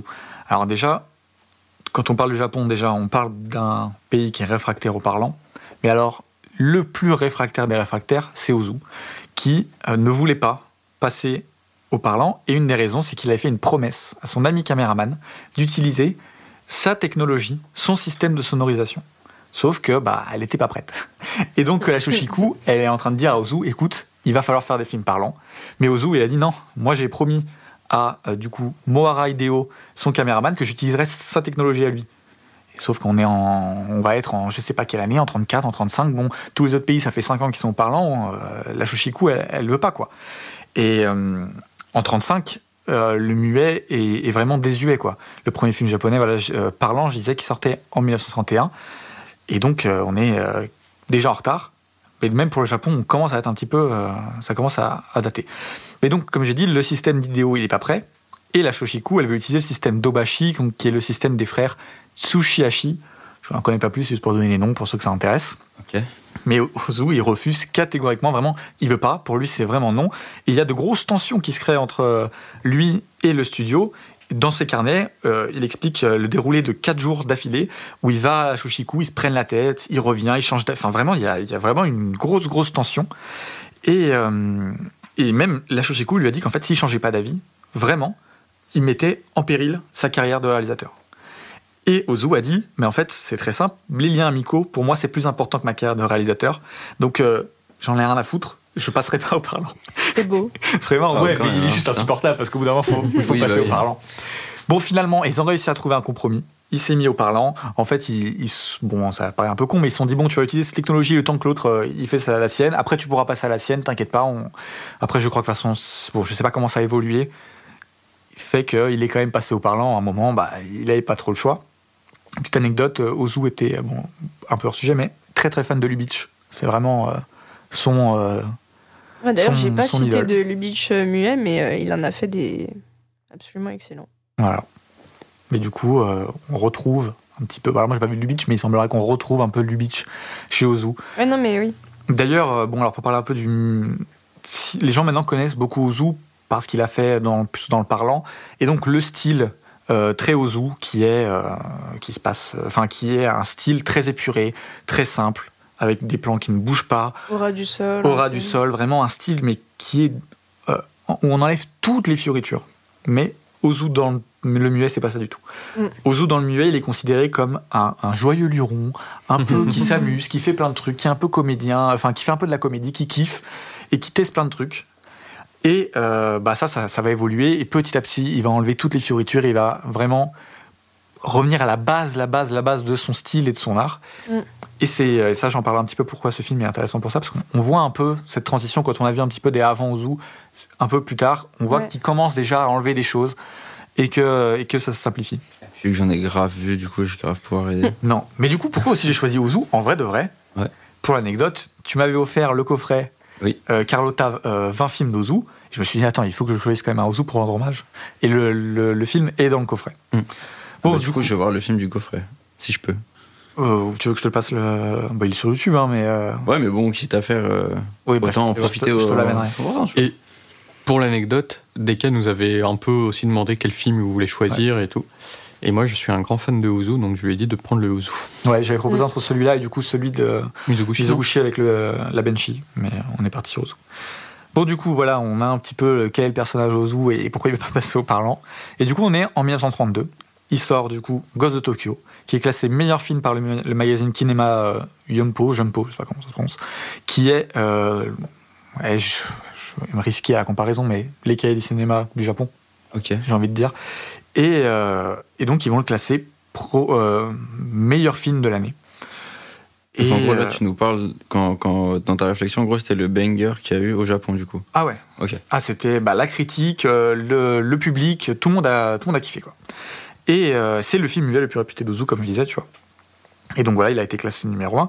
Le film a créé, donc bah, un peu dans tout ce que je disais avec la Shoshiku, beaucoup de tensions. Déjà, le film, il a pris plus de 6 mois à être produit. Sachant que Ozu, en général, les films, il les fait en une semaine. hein. Il n'a pas le temps, il n'est pas là pour ça. Il fait un film en une semaine, sauf que là, bah, il y a un gosse qui s'est blessé euh, pendant le, tournage. Et euh, du coup, il a un peu réécrit le film pendant cette pause. Et il a rendu le film plus dramatique. Il a rajouté, surtout, en fait, on, sent à, à partir de l'heure de film, où qu'il y a quand même un, changement, euh, je sais pas si vous l'avez ressenti, il y a quand même un changement un peu de ton. Oui. Avant, on est quand même Oui, un, oui. sur un truc très léger, puis là, on, on voit que ok, là, il arrive à un truc un peu plus dramatique. Bon, ça reste un petit peu, euh, ça reste assez léger, mais quand même. Et euh, ça, bah, la Shoshiku, elle est pas du tout d'accord avec ça. Euh, elle est contre, elle veut, elle veut un truc comique, elle veut pas un truc. euh, Et puis bon, finalement, ils sont très contents parce qu'il a été premier film de, et donc euh, ça a très bien, très bien marché. Euh, pour parler un petit peu du, du genre, je disais dans l'épisode Fantôme que je vous invite à écouter, où je parlais euh, du Kaidanega, qui est le film de fantôme japonais que je- le cinéma japonais est très euh, Compartimenté. compartimenté en genre, tout est vraiment assez classé. Et euh, Ozu, il, se, il est vraiment connu et il fait quasiment exclusivement du coup ce qu'on appelle euh, du Gendai Geki. Donc, euh, qui est l'opposé du Jidaigeki que j'avais parlé dans l'épisode Fantôme, c'est les films d'époque. Donc, Jidaigeki, c'est ceux vraiment d'époque avec les sables, le Shambara, tout ça. Et le Gen- Gendai Geki, je sais pas trop comment ça se prononce, euh, qui sont les films plus contemporains, euh, japonais, mais de toute façon, on voit tout de suite quand on est dans un film euh, Jidaigeki ou Gendaigeki, ça se voit tout de suite. Par exemple, Yojimbo, c'est du Jidaigeki. On est à l'ancienne, c'est des samouraïs, voilà. Là, tu verras, on est quand même sur un truc beaucoup plus contemporain. Euh, mais donc, on est encore dans un sous-genre de celui-là qui s'appelle, alors excusez-moi, je ne connais pas la tête, euh, le Shomingeki, et qui est en gros le genre de prédilection de Naruse et d'Ozu, qui sont bon, deux des quatre plus grands réalisateurs du Japon, et qui est en gros le film euh, de petits gens, le film euh, un peu prolétaire, populaire, mais, ouais. mais quand même basé sur les catégories populaires. Donc ça c'est vraiment pour, pour situer un petit peu au niveau du genre. Donc voilà, comme, euh, comme j'ai dit, voilà un genre euh, qui met en avant les classes populaires et euh, dont Ozu et Naruse sont les plus emblématiques, bien sûr. Ensuite, c'est un film qui est vraiment pilier au niveau du, de l'affinement du cinéma d'Ozu. Donc comme je disais, Ozu, il a vraiment un style euh, muet et un style parlant. Et dans les thèmes et dans le style, on voit vraiment qu'il y a un, un passage de l'un à l'autre. Et j'ai un peu l'impression que Ghost d'Ozu, euh, Ghost d'Ozu, Ghost de Tokyo, est un peu euh, un pivot où on n'est pas encore dans le truc très épuré de d'Ozu euh, vieux, on va dire, mais on n'est pas non plus dans le truc complètement euh, déluré. Enfin, j'abuse encore évidemment, on n'est pas dans Sherlock Junior, hein, Mm. mais un peu plus libre et débridé d'avant, donc on, on sent un peu ça. Et euh, on retrouve des, des thèmes qui sont ultra chers à Ozu, le conflit générationnel, la différence de vision entre les parents, les enfants, un, peu tout ça. Et euh, les enfants dans le cinéma d'Ozu jouent souvent un double rôle. Alors, euh, le premier, c'est celui euh, comique. Et ça, c'est un truc qu'on trouve dans beaucoup de cinéma japonais. Les enfants sont en général très très bien utilisés. Ils sont ultra mignons. Oui. Il y a vraiment un truc très comique avec les. Je sais pas pourquoi. Enfin, on retrouve euh, même aujourd'hui avec euh, Koreeda, bon, alors qui est moins comique, mais qui utilise encore euh, des gosses. Enfin, c'était des gosses, c'est très bizarre dit comme ça. mais- Ouais, oui, Mais oui, oui, le- le- les enfants dans le cinéma japonais, euh, on disait euh, Bah, chez Kitano, en vrai. Kitano, Kitano ouais. aussi, mais euh, Bah, c'est surtout avec leur rapport avec l'adulte. Je pense à Oui. euh, le pot d'un million de Rios aussi. Oui, c'est vrai, mais il y a très souvent un gosse Il y a un gosse et sa relation avec l'adulte est drôle. tout le temps. Parce que le gosse est un peu culotté et tout par rapport à l'adulte. Ouais, je trouve c'est qu'il très joue drôle. toujours assez bien. Il y a une Ouais, justesse. et il y a une euh, justesse de jeu qui est vraiment Mm. très cool. Donc voilà, mais il y a quand même un deuxième aspect des enfants et qui utilise aussi dans ce film, c'est un côté un peu plus brutal et violent. Euh, en fait, les enfants, c'est. euh, je vais, je vais- Bon, c'est pas vraiment encore des humains, on va dire. dans le sens où. Non, mais dans le sens où psychologiquement, ils sont un peu pas encore sociabilisés. Et en fait, cette utilisation-là, elle est super intéressante parce qu'elle permet à Ozu, et à plein d'autres, mais là surtout à Ozu, de questionner plein de choses, euh, on va dire, du monde un peu plus adulte. Et en fait, l'enfant, par son regard, bon, c'est pour provoquer injection par le regard du gamin, par leur regard euh, un peu naïf, euh, quoi. innocent, naïf, pas complètement encore dans les codes de la société et tout ça, ils arrivent à avoir des choses qui pour nous nous paraissent bah, normales, mais eux, avoir une absurdité complètement euh, abusée. Et je disais que j'allais parler d'Herzog, parce qu'en fait, ça me fait un peu penser euh, au film euh, de l'énigme de Caspar Hauser. Mm. Je sais pas si vous avez vu. Je l'ai pas vu, mais je, pas je vu. vois ce que c'est. Ou pour le coup, alors Herzog euh, met en, enfin, c'est l'histoire en fait de Caspar Hauser, qui est un euh, un, un homme handicapé. Ah oui, non, non. pardon. oui, qui, qui a une certaine forme d'autisme, enfin, qui, qui- je pense. Euh, je l'ai vu il y a longtemps, je sais plus exactement, donc je vais pas dire de bêtises, mais en gros, c'est ça. Et en fait, par sa vision un peu euh, hors euh, des cadres un peu très social de la société, il arrive à remettre plein de choses en question, et finalement, tu te dis, mais en fait, c'est lui qui a raison. Et en fait, c'est un peu nous, les cons, dans l'histoire. Et, euh, et c'est un peu la même utilisation qu'a Ozu des enfants Mm. que euh, Ouais, Herzog avec euh, Caspar Hauser. Ils ont un autre regard sur la société, en fait, les enfants, ça que les, les adultes, en fait. Voilà, et donc par exemple dans Ghost de Tokyo, eh ben, les enfants ils sont là pour me remettre en question un peu les distinctions sociales, Mm. le rapport de classe dans la société. Dans Bonjour, ils sont plus là pour remettre en cause un peu le small talk euh, qu'on retrouve chez les adultes, un peu ces conversations un peu banales où on dit bonjour, euh, comment ça va, il fait beau aujourd'hui. Parce qu'eux ils sont en mode mais enfin, pourquoi vous êtes en train de, de dire bonjour, il fait beau, on s'en fout, enfin, c'est pas intéressant ce que vous racontez. Ok. Et donc ils utilisent ça. Et d'ailleurs, euh, enfin donc tu dis ça parce que comme tu avais dit, Bonjour est le, le remake parlant en gros de Ouais. Ghost de Tokyo. Et ce qui est drôle, c'est que moi j'avais donc j'avais vu euh, que des Ozu euh, récents, on va dire, Mm. enfin de sa partie euh, fin de carrière, euh, avant de voir Ghost de Tokyo. Et effectivement avec ce style très épuré, etc. Donc j'ai été surprise par Ghost de Tokyo. Et ensuite j'ai regardé Bonjour. Ah tu l'as vu? Oui. Je savais pas. Je l'ai fini euh, pas longtemps avant là. Ok, je savais Enfin, bref. Et, euh, et dans Bonjour, eh ben, on retrouve un peu du- d'une caméra ou de quelque chose avec un peu plus de mouvement. Et du coup, ça fait bizarre euh, de voir un, un Ozu parlant. euh, là, il est même en, en couleur euh, Mm. avec, avec du mouvement parce que tu es habitué à ces trucs vraiment très purs, très minimalistes. Et où tu sens que en faisant le remake, il a quand même gardé un peu cet héritage. Mais tu sens quand même qu'il est quand même beaucoup plus épuré. c'est beaucoup plus épuré, mais qu'il a quand même un peu gardé une trace de, de son cinéma muet, quoi. Et d'ailleurs, je préfère largement Bonjour à Ghost de Tokyo. Je sais Oui. pas, t'as aimé ou pas euh, Bonjour? Oui. Moi j'ai trouvé ça Mais trop bien. du coup, tu parlais de, de- des gosses euh, marrons et tout, et enfin, l'intro, c'est genre. euh, ils s'appuient au milieu du front et ça les fait péter. Enfin bref. c'est- En fait, Ok, ouais. Non, mais Et surtout que- c'est trop drôle. quand, euh, quand il disait oui, en fait, il reprend ses anciens films mu- euh, muets pour en faire du parlant, je pensais vraiment que qu'il reprenait quasiment plan par plan et qu'il refaisait un peu la même chose. Et pour le coup, non, il reprend vraiment l'idée principale qui est euh, des enfants qui sociabilisent et qui vont avoir un conflit générationnel, enfin pas un conflit générationnel, mais un conflit tout simplement avec leurs parents, où euh, ils vont faire une grève de la faim. Et en fait, tout le contour, il l'adapte euh, à l'époque. Parce que du coup, Bonjour, il sort en 1959, donc on est bien après. Et en fait, le point central de Bonjour, c'est l'arrivée de la télévision. D'accord. Donc en fait, on est sur quelque chose qui est complètement différent. Ah oui, carrément. Et on sent même des, des différences sociétales qui ont évolué. Par exemple, dans Ghost de Tokyo, il y a l'embrouille entre le père et euh, un enfant. Le père va prendre l'enfant, lui mettre des fessées, beaucoup de fessées. En 1959, dans Bonjour, quand le père réprimande l'enfant, il le réprimande oralement. Et il y a Mm. pas, il le, tu vois, il va pas lui mettre de fessées. Ok, Et tu sens quand même qu'il y a ce changement, il y a, il y a cette évolution dans la société. Et, euh, et donc, ouais, dans, dans Bonjour, bon, après, je, je reparlerai un peu de Bonjour après. Donc, je vais pas aller plus loin, sinon après, je vais, je vais me perdre dans, dans mes notes. Mais voilà. Mais du coup, dans le livre de Yasuo, euh, il dit Chez Ozu, ce ne sont pas seulement les paysages qui sont nature, ce sont les enfants qui sont nature. Ah, voilà. Et après, il cite aussi Récit d'un propriétaire et Bonjour, qui sont d'autres films que j'ai vus. Récit d'un propriétaire qui est, je pense, pour l'instant, j'ai vu, j'ai vu 8 Ozu et pas du tout ses plus gros. Et Récit propriétaire, pour l'instant, c'est celui que je préfère. Il est trop bien. C'est vraiment bien. Et le Il gosse, c'est enfin, trop drôle. Ouais, le- la relation, bah encore une fois, la relation, euh, le gosse et l'adulte, c'est trop trop drôle. trop bien. Donc, euh, si vous voulez le voir, voyez-le.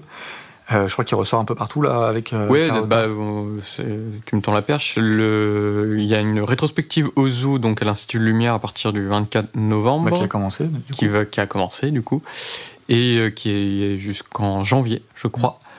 Et euh, sinon, il y a 10 films de Ozu disponibles gratuitement sur Arte TV. Il y est Je suis pas sûr qu'il y ait Ok. Résident Il y a Bonjour. Il y a Bonjour. Ouais, ça pas. Mais voilà, euh, regardez, euh, regardez du Ozu, c'est vraiment bien. Et je me demande si la rétrospective va pas à la cinémathèque aussi, La cinémathèque. française.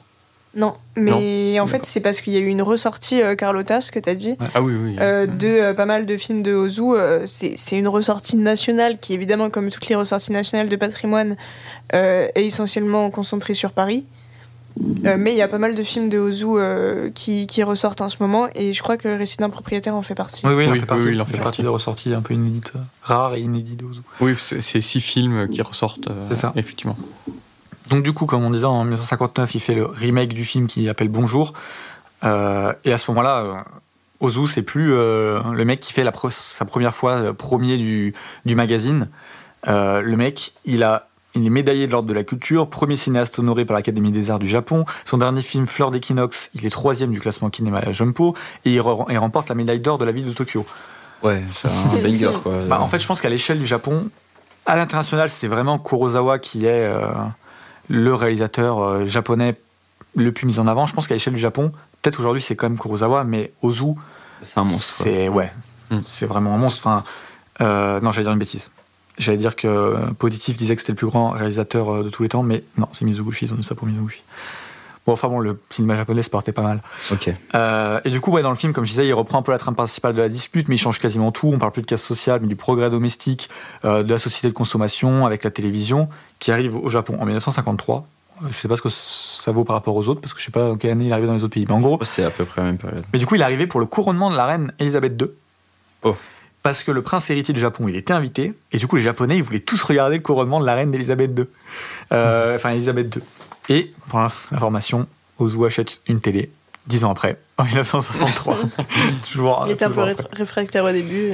Ouais. Et du coup, enfin dans le film, on voit pas mal de trucs. Genre, on va voir aussi. euh, je parle aussi de Bonjour parce que pour moi, enfin parler de l'un et l'autre, c'est ultra pertinent, quoi. Mm. Mais il va parler aussi un peu de l'occidentalisation du Japon, un peu, tu vois, avec l'arrivée de la télé. Il y a une famille, du coup, là, la famille qui a la télé, qui a un peu plus un style à l'occidental. Oui, Euh, d'ailleurs, ils se font tailler en mode euh, ouais. Ah, t'as vu, euh, ils s'habillent comme des occidentaux. Ouais, c'est ça. Puis t'as l'arrivée de, de, de- du sèche-linge, de, Mm. de l'aspirateur, enfin de, de plein, plein de Oui, il y, a- trucs, il y a quoi. toute une histoire aussi en mode il y a une meuf, elle a détourné des sous pour s'acheter un sèche-linge. euh. Mais surtout, et là une petite anecdote par rapport au film, parce qu'il y a une scène qui est incroyable, le hula hoop au Japon, c'est arrivé et ça a fait un raz de marée incroyable. Le premier mois de l'arrivée du hula hoop au Japon, c'est 800 000 hula hoop vendus. Non, mais c'est information, elle a tellement rien Mais à tu verras Ah, mais tu vas pas voir c'est ce un- film. C'est un cerceau en plus, quoi. Oui, mais le truc vraiment, le, le- bah ouais, mais le cerceau, Ouais. le hula hoop, mais du coup, bah, tu verras pas parce que tu verras pas Bonjour, à part si tu veux le voir aussi. En vrai, je te le conseille, mais c'est pas sûr. Mais dans Bonjour, il y a une scène qui est ultra mims où le petit, il se met à faire du hula hoop, ça sort un peu de nulle part, et en fait, c'est pour faire un peu écho à ce truc complètement, c'est un peu genre. Euh, C'est plus gros que le hand spinner ici, tu vois. Il y a eu un truc, euh, c'était vraiment le hula hoop. Quoi. Donc Ouais, c'est la référence du, du hand spinner comparé au la hoop, je Ouais. trouve ça démentiel. Et puis comme elle disait, dans Bonjour, il se lâche un peu, genre il met des, des blagues scatophiles euh, où ça pète. Il y en a un, la première scène, euh, c'est un gars qui chie dans son froc, et la dernière scène, c'est un mec qui chie dans son froc. Enfin, il franchement, ça n'a aucun sens. En plus, les bruitages allée- d'épée. j'ai- J'étais pas allé jusque Ouais, là, mais oui. ça. Mais oui, en plus, l'épée, ils font un bruit genre. boing. Oui, c'est vraiment ridicule. Ça va pas du tout. Et bah, comme je disais, le son. Ah, si, non, non, 59, donc le son commence à prendre importance, mais. Enfin, c'est un. Fiou Ça n'a Ouais, aucun sens, quoi. Euh, mais voilà, euh, au niveau du son, dans Bonjour, euh, il y a une petite guitare électrique.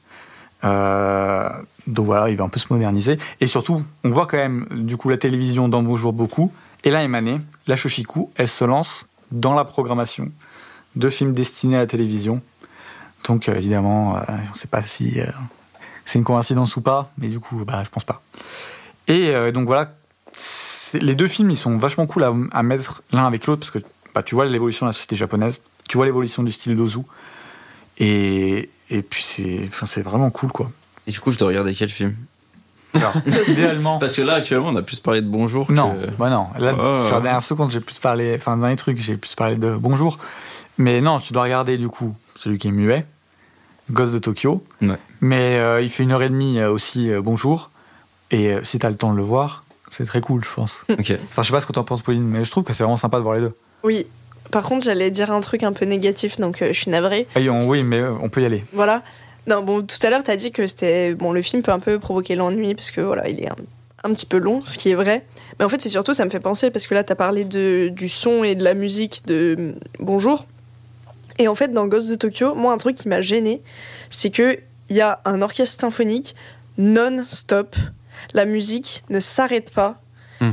Et vraiment, qui accompagne toutes les séquences. Et en fait, c'est hyper lassant à l'oreille Hmm. euh, pendant une heure et demie d'avoir euh, une heure et demie d'orchestre symphonique. euh, et vraiment, il n'y a pas. Enfin, tu vois, il y a des films muets où parfois ça va redescendre un peu et pour un début d'une nouvelle séquence, euh, tu vas avoir un truc très doux au début et puis après, euh, ça reprend. euh, sur, euh, sur un gag ou euh, sur un truc où la musique elle monte un peu. Là, c'est vraiment, t'as l'impression d'avoir la musique au même niveau tout le long. Et répétitif en plus. Et assez Je me suis pas rendu compte de ça? Parce que Ah, si, écouté quasiment sans son. Ah, moi, Je j'en trouve que je l'ai écouté, euh, Ah ouais. Écouté dans des conditions. euh, je l'ai écouté au boulot. Ah, j'ai regardé au boulot avec le son Ouais. très bas. Du coup. euh, Bah ouais, bah, du, alors, du moi, coup, euh, j'avoue que ça m'a, pas mal gêné quand je l'ai regardé. Ah, moi, c'est à la fin, que ça me, soufflé. ça me prenait Ah ouais la tête en fait. Ouais, Alors que dans. Bonjour, la BO est dingue. Oui. La BO est trop bien. Mais, Ghost- Mais- on parle de Ghost de Tokyo là. Exactement. Bien sûr, bien sûr. J'ai pas encore vu Bonjour, mais on recentrons un petit C'est peu vrai sur qu'on peut dire qu'il, qu'il s'est amélioré, quoi, mais. Mm. Mais ouais, c'est un, un- un point négatif du film, je trouve, limite plus que l'ennui. Enfin, en fait, je sais pas le- lequel a engendré l'autre euh, chez moi. Euh, mais en fait, la musique, elle me prenait tellement la tête que j'arrivais plus à suivre euh, le- les images et tout. Je suis, je suis assez d'accord avec toi, je te rejoins complètement. La musique, j'en pouvais plus quoi. Vraiment, à la fin, j'ai- quand le film s'est terminé, j'ai fait enfin. C'est très entêtant. Ah, Et puis même, tu sais, ouais. ça, ça fait vraiment musique de. Un peu euh, les musiques de- des grands films hollywoodiens de mélo où, euh, Ah, où ça, ça fait prendre de l'ampleur aux scènes, et, mais où du coup ça va quand c'est sur euh, une, 5 minutes. Vous regarder c'est sur YouTube Oui. Ouais.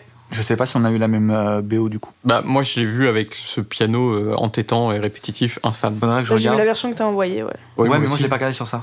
Ouais, Ah, oui, moi, c'était J'ai regardé ailleurs et c'est du coup là où j'ai vu que c'est quelqu'un qui fait du exprès du truc pour euh, Ah, ce que tu disais Pour dans le- la première ouais, partie. euh, pour les films Mm. muets. Donc en vrai c'est peut-être pas la même. Il faudra vérifier. Peut-être intéressant. Ouais, à voir parce que. Bah, si j'ai les deux, je pourrais te dire. Et même dans l'édition de Carlotta, je sais pas si c'est la même. Et je sais pas, parce que j'ai pas, du coup, euh, Si j'aurais j'ai dire. Bon, on regardera. Ouais. Euh, après, il y a un vrai truc que je remarque. Alors parce qu'on a parlé du coup de l'avant-garde soviétique et la Dozu, c'est quand même qu'il y a quand même un aspect très politique dans les films des années 30, je trouve, qu'on retrouve pas même. Alors, on va dire que tu parles toujours de Bonjour, mais c'est pour parler de Ghost de Tokyo, c'est que dans Ghost de Tokyo, il y a quand même un, un, un vrai propos de, euh, de, de distinction sociale, en fait, euh, Mm. bon, bon allez, on, ça va pas être un grand spoil, on parle de.